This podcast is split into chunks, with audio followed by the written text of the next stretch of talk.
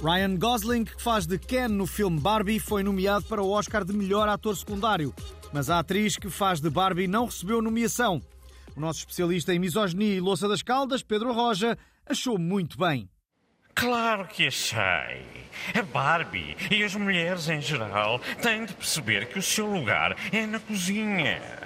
Eu nem percebo porque é que fazem o carro da Barbie ou a piscina da Barbie. Bastava a cozinha da Barbie. E o Ken é a prova de que a Mattel, tal como a minha mãe, não sabe fazer pênis. Se soubesse, o Ken não era liso entre as pernas. Isto quer dizer que no mundo da Barbie não existe Deus. Pensem nisso.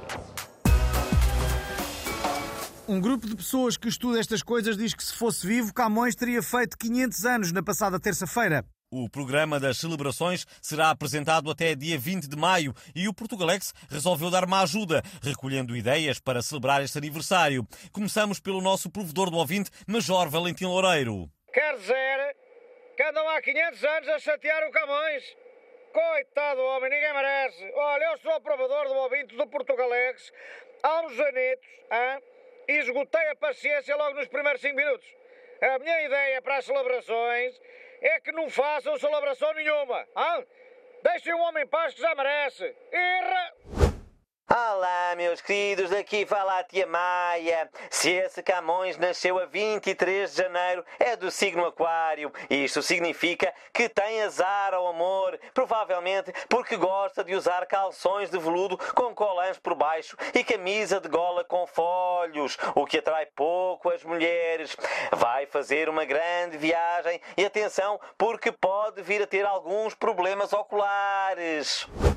Viva, eu sou o Nuno Melo do ECDS e não me admirava nada que para comemorar os 500 anos fizesse uma versão inclusiva dos Lusíadas que mudava de título para Lusíades, com E, para ser mais neutro. E no canto da Ilha dos Amores, além de mulheres, inclui homens e pessoas transgênero, a que chamam ninfos ou ninfes. Enfim, é preciso ter topete. E por falar em Camões, na Ilha Terceira, André Ventura tirou uma fotografia ao lado da estátua de Vasco da Gama e publicou-a dizendo que se fosse vivo, o navegador votaria no Chega e não traria indianos para o Martim Muniz. Esta última parte não escreveu, só pensou. Tal como o fantasma de Sá Carneiro fez há uns dias, também o fantasma do Vasco da Gama fez questão de responder ao líder do Chega. É que nem a falecida coelha Cássia que está aqui ao meu lado votava no antigo dono. Ela já me disse que se pudesse votava no PAN. Sendo assim, gostava de sugerir ao André Ventura que vá, mas a descobrir o caminho marítimo para o rei que o parta e deixe os mortos em paz. Mu!